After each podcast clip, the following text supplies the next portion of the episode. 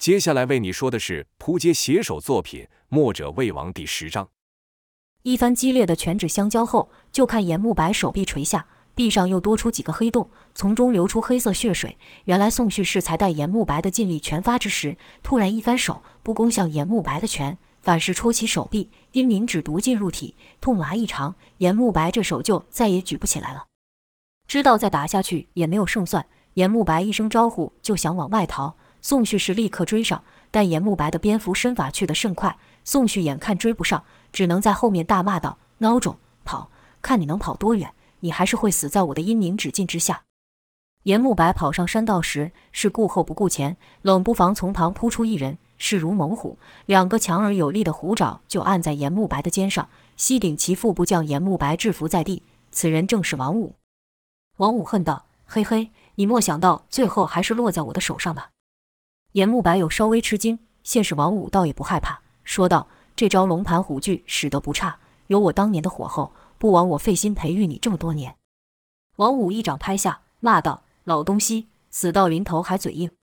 跟着两手发劲，抓得严慕白的肩骨咔咔作响。严慕白是死咬着牙齿忍住嚎叫，从牙缝中挤出几个字，说道：“我是不可能向你这个任我摆布的可怜虫求饶的。”王五闻言大怒。两爪一用力，就卸掉了严的双臂，两道连心剧痛传来，严慕白终于忍不住叫了出来。王五这才笑了，跟着一招饿虎掏心，就要将严慕白给毙命于此。书弟一剑从旁刺来，截住了王五的杀招。王五抬头一看，是风二中，怒道：“你这是什么意思？”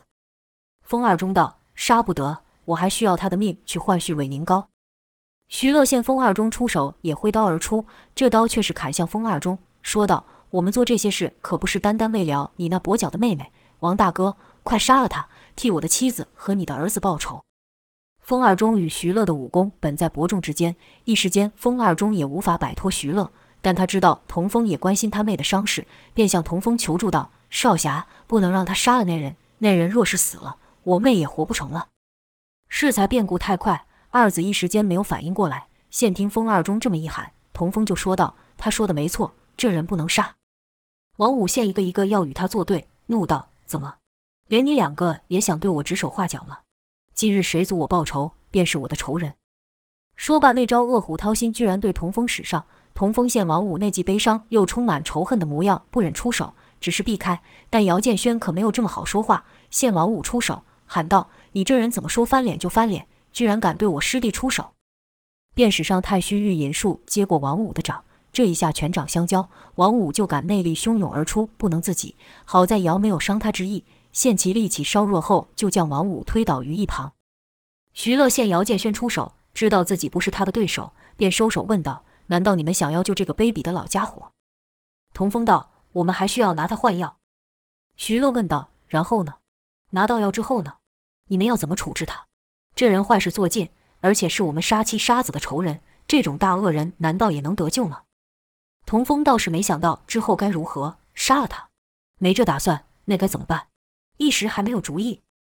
姚子道：“先拿药，其他的事以后再说。你们谁要抬他，我可不抬，脏了我的手。”风二中最需要严慕白活着，便由他抬着严慕白回到庄内。几人朝庄内走近时，就看莽黑牛等三人被绑在椅上，宋旭正翘着腿享受着胜利的滋味。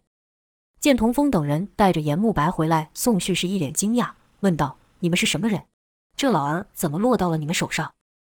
姚建轩看宋旭那盛气凌人的样子，颇不是滋味，说道：“你又是什么人？我干嘛回答你？”宋旭此时气焰正高呢，哪容得人对他出言不逊，便站起身来，走到姚的面前，警告道：“小子，注意你的口气，知道你在对谁说话吗？”姚抬头回道：“你不是就是南宫山庄的宋旭吗？”宋旭奇道：“咦，你知道我？”徐乐不想姚惹事，便出来解释道：“宋兄，可别误会了，这姓严的是我们仇人，我们早想找他报仇，莫想他被你给打败，仓皇而逃，这才被我们捡了个便宜。”宋旭笑道：“看来这老头真活该呀！原以为让他给跑了，一转眼又回到我的手里。”姚又插口道：“不是你的手里，是我的手里。”宋旭见姚插口，正要骂人，徐乐赶忙道：“宋兄出身南宫名门，就别和这两小孩做计较了。”言下之意是说同姚二人出身低贱了。看徐乐那模样，似乎颇想讨好这姓宋的，姚便故意说道：“徐大哥，看清楚了，眼前这还不是那位叫做南宫烈的庄主啊！徐乐知道姚在嘲讽自己，便不做理会。可宋旭却开心，心想：我南宫山庄隐世多年，没想到在江湖上的名气还是不小。就这么两个少年，也知道我南宫家的大名。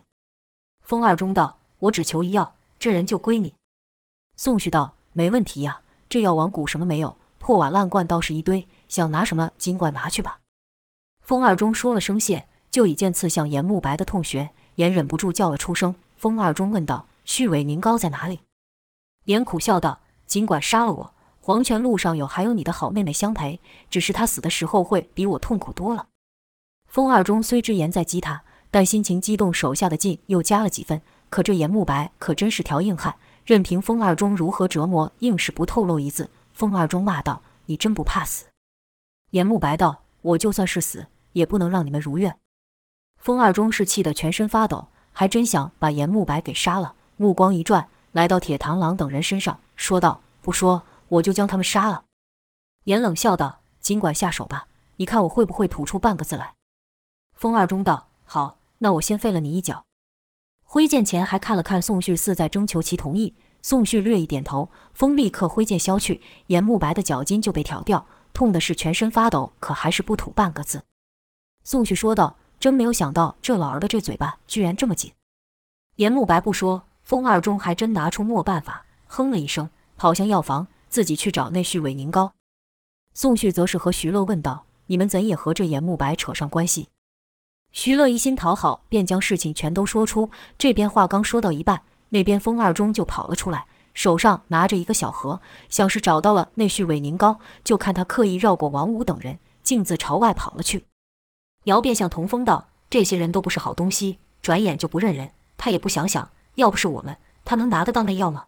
居然连声谢谢也不说就跑了。”童风则道：“可能是着急他妹妹的病吧。”姚不认同，回道：“有这么着急吗？有着急到连说声谢的时间也没有吗？”此时宋旭正好问到徐乐之后有什么打算。徐说：“原来一心只想报仇，没有想过报了仇之后该如何。”宋旭又问道。刚才跑走的那人武功不差，你与他相比如何？徐乐当下展示了他的快刀。宋旭点头道：“不错，不错，刀快力沉。既然你今后也没无其他打算，不如就跟我干一番事业吧。”姚又插口道：“你们是很缺人吗？怎么到处在招人？”宋旭道：“你小子懂什么？”原以为姚还会接话，没有想到姚并不理会。宋旭只好自己再说下去，说道：“做什么事情最重要的就是要有人。”更何况我们要干是重振名声的大事，知道吗？宋旭讲他的，二子根本没有在听，自己聊了起来。童风问姚道：“毒债破了，这掌柜也受到制裁了，我们要回山上了吗？”姚道：“这事还没有完了，哪能就这样回去？这不还有一个药王谷吗？而且你也听到了，他们说什么九黎天下第一帮等等。要是我打下那个叫九黎的地方，那才是真正的出名，替咱师傅长脸。”到时候我就会变成一个风云人物，各大茶馆里都会说我的故事。师弟，你会帮我的吧？姚讲的是眉飞色舞，但童风却没什么反应，只是淡淡的回道：“当然，像你说的，挨打两兄弟，出手一条心。”可童风还有疑虑，问道：“那我们不就要跟这个人一起行动？”姚说道：“谁理他什么狗屁山庄？虽然不知道那是什么东西，但你瞧他那个样子，里面的人肯定也不是什么好人。”童风道。但我们不跟着他，要怎么找到那个叫九黎的地方呢？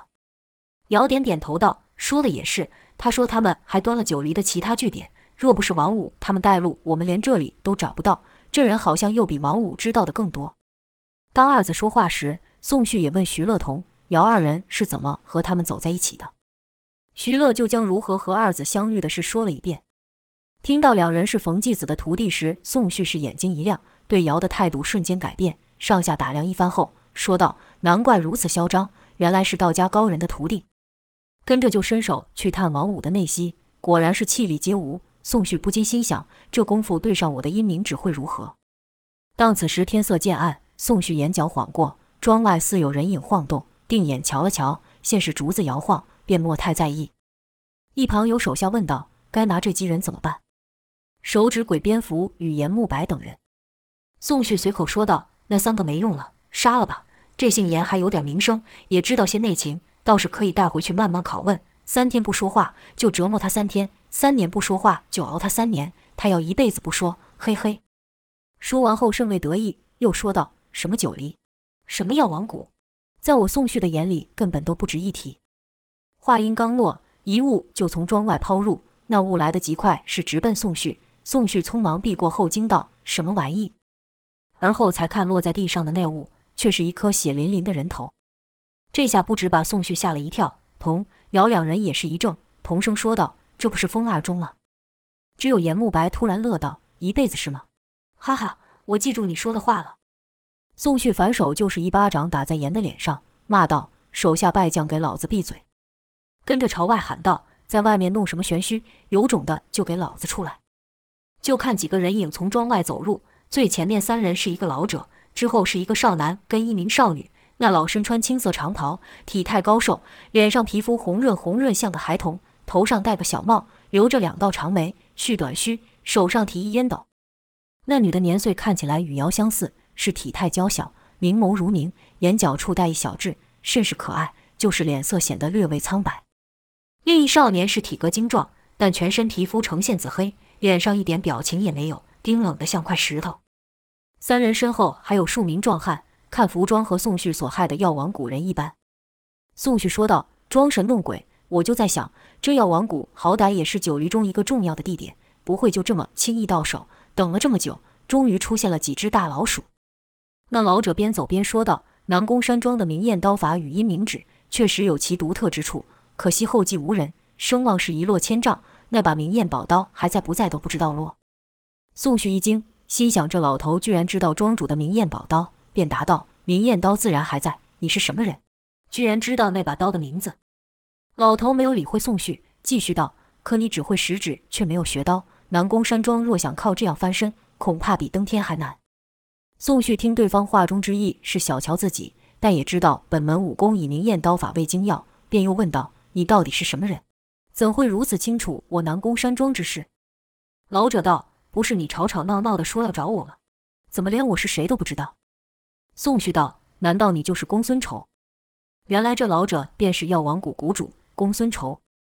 宋旭听老者如此清楚自己的底细。原本轻敌之意便收了起来，脸色一沉，说道：“堂堂一谷之主，居然第一时间弃谷躲藏，哼哼，看来九黎也不过如此。”公孙仇道：“我们有更重要的事要做，懒得理你。瞧你得意的，暂时让你入庄参观一下，看你把我这搞成什么样了，还伤了我不少手下，这笔账你说该怎么算呢？”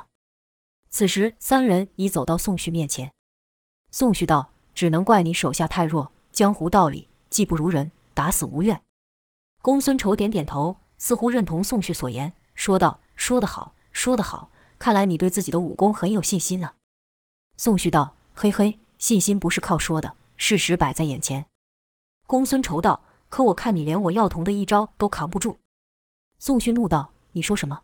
哪个药童？”公孙仇话刚说完，身旁的少年就冲向朝宋旭冲来，口中说道：“就是我。”宋旭喝道：“找死！”宋旭以为这人顶多就是像严慕白这样的级数，运起毒指就朝那少年双眼戳去。童瑶看得仔细，那人拳还没打到对方，两眼可就要完了。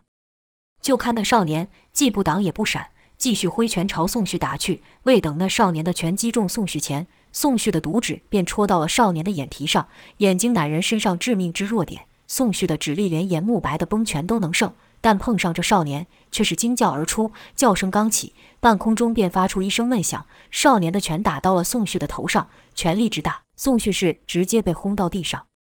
就见宋旭于地上不可置信地看着自己的手指，他那引以为傲的双指居然折断了去，适才那一指仿佛戳在铁器上，痛得他直喊：“我的手，我的手，你是个什么怪物？”想爬起身来，却感头胀欲裂。公孙仇道：“啧啧啧，好歹你也是名门出身。”怎么说话如此没礼貌？他是我的药童，有名有姓，叫做石刚，怎么可以叫人怪物呢？石刚虽然一拳击败了对手，但脸上毫无喜悦之色，仍是那冷冰冰的表情，仿佛打败宋旭对他来说根本不是个事。童瑶两人互相看了一眼，皆是暗自吃惊，心想：这姓宋的既然能打败严慕白，自然有两下子，怎么连那人的一拳都挨不住？这怪皮肤的可真是厉害。宋旭也不敢回头背对石刚。是手脚并用的爬地而退，一直退到背后抵上一物，似乎是个一脚。宋旭手往后抓，想借力撑起，没有想到一双粗腿突然跨到了自己身上。宋旭惶恐地抬头看去，这一看可不好，自己居然退到了绑着莽黑牛的椅子下。就看莽黑牛粗腿一夹，锁住宋旭的脖子。虽然他拼命地想挣脱，但他的双指已被废，单论气力，哪是莽黑牛的对手？宋旭眼看挣脱不了，公孙仇又缓步走来，便喊道：“有种就杀了我，少主会替我报仇的。”公孙仇道。不怕死啊！看不出来你还是个硬汉。但南宫家既然与九黎为敌，就得知道要付出多大的代价。宋旭冷笑道：“尽管下手吧，南宫山庄没有贪生怕死之人。”公孙仇道：“好一条忠心的狗！”说着捡起了一把刀，说道：“我就看看你的身体有没有你的嘴巴这么硬。把他的手给我抬起来。”石刚便将宋旭的手给抓起。公孙仇喝道：“让你在我这撒野！”见公孙仇举刀要挥下。宋旭是闭眼等死，可死莫死成，两手传来无比剧痛，睁眼一看，食指都被削下。宋旭痛得打颤，说道：“你你有种就把我杀了，这是什么意思？”公孙仇道：“要你个贱命还不容易，但我要你去跟南宫烈带个口信，去跟南宫烈说，与我们为敌，南宫山庄恐怕要消失于整个武林，听明白了吗？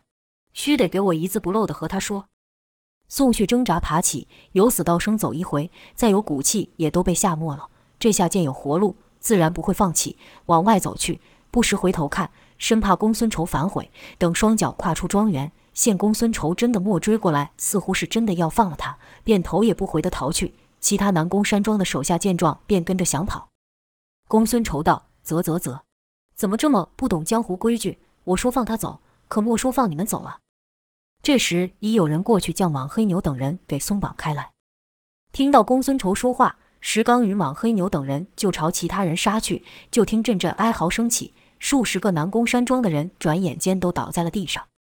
公孙仇摇摇头道：“就这点本事也敢上门，真不知道他们在想什么。”童、姚等人此刻虽然也被围住，可当中最害怕的是那快刀徐乐，想来是心虚。徐乐是提着刀一个劲地喊道：“别过来！你们别过来！”公孙仇见这人如此窝囊，根本懒得理会，手一摆，铁螳螂就朝徐乐攻去。想是铁螳螂还记着于南风堂上被王五与徐乐围攻时的亏，尽管身上带伤，但斗志与狠劲却更甚以往。徐乐见铁螳螂攻来，知道此刻是生死一瞬，不敢保留，快刀挥出，是上下两刀同时砍去。铁螳螂以镰刀分头挡去，就看铁螳螂双手被徐乐的大刀压下。看情况，铁螳螂的近身冰刃似不敌徐乐的刀劲，连徐乐也觉得要胜，大喊道：“去死！”那个剩下一个八字却没有机会说出来了，因为徐乐的喉已被铁螳螂的镰刀给划过。原来铁螳螂领教过徐乐的刀法，知道只要撑过这两刀，徐乐便再无后助。趁徐乐刀压加重之际，拼着背上受一刀，拉近两人的距离，跟着挥出手中镰刀。铁螳螂虽然胜了，但毕竟受伤不轻，也和徐乐同时倒下。童瑶哪里见过如此多人眨眼间就没命的场景？从前听书上说哪个武功高杀了哪个，听得精彩。可如今亲眼见到，是既震又惊，一时不知该如何反应：是要打，要逃，还是要救人？还在踌躇之间，战斗就落了幕。这时，公孙仇的目光就投向了童瑶。见二人年纪不大，便问道：“你们两小子也跟着凑什么热闹？看来这南宫山庄真是没有人了。”童风道。我们才不是那什么南宫的人，公孙仇说道：“不是南宫家的人，怎么会跟他们搅和在一起？难道如今连三岁小童也想借由扳倒九黎来出名吗？”似乎觉得此事太过荒谬，身旁那少女居然笑了出来。姚大声说道：“那有什么不可以？九黎什么的，我姚建轩还没有放在眼里。”少女道：“就凭你，没见到刚刚那几人的下场吗？”姚道：“他是他，我是我，你若把我跟他比。”很快你就会笑不出来了。少女奇道：“难道你比他厉害？”姚道：“厉害一百倍。”其实姚哪有把握，只是受不了被这少女给小瞧。童风则是问道：“你们把他杀了，他妹妹的腿疾怎么办？”童风手指风二重。公孙仇不解，问道：“什么妹妹？”严慕白上前便将王五等人的事与公孙等人解释一番。公孙仇一边听一边猛抽着手中那杆大烟。待严慕白说完后，公孙仇才道：“我们九黎与道家向来是互不相犯。你俩初入江湖，年轻气盛，想学你师傅当游侠，一展所学过过瘾。可以理解，但怕是找错地方了吧？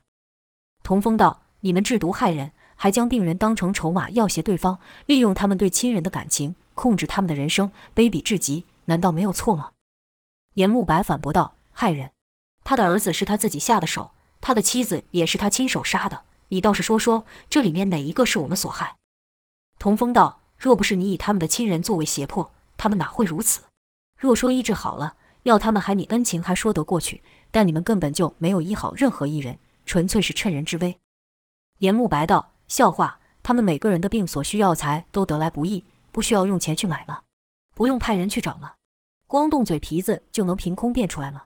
他们既然付不出钱，便替我做事抵债，有何不妥？”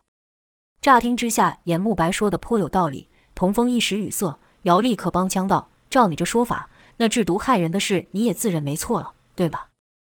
严慕白道：“我倒是要问问你，现有一人病重，医治他的药材需花上百钱，还不一定能治好，且那医药费他是筹不上来的。而这无忧丸却能短暂的让他忘却病痛，他所求的也只是那短暂的无忧。当他跪在地上苦苦哀求着你，这药你是给他还是不给他？我刚才所说的就是王五的孩子和他的妻子当时求我的情况。”二子哪想过这层面的问题，自然是答不上话。公孙仇道：“若真要论对错，只怕是这天下之人都有错，连你的师父冯继子也有错。”姚道：“胡说，我师父有什么错？”公孙仇道：“你师父本事大呀，身为道家三杰之一，一副游侠姿态，插手天下不公事，能救多少人？一人、十人，还是百人？天下太平了吗？改变了什么吗？没有，什么都莫变。”姚道：“他只是一个人，哪里管得了这么多？”公孙仇道：“那我们又如何能管得了这么多？这道理很简单，有人想买，我们就卖。若天下太平，人人都没有痛苦，人人有希望，谁还需要这无忧丸？”童风忽然大声喊道：“不对，不对，强词夺理！”这时那少女说道：“我觉得很有道理呀，哪里不对了？”童风道：“你们明知那药会让人上瘾，且对病情完全没有帮助，却让人一再服用。”这就是害人，单就这件事就是错，不需再说其他。药是用来医人的，你们做的不是药，是毒。姚元还在想严所提的问题：若当时手上有这一颗无忧丸，小月会吃吗？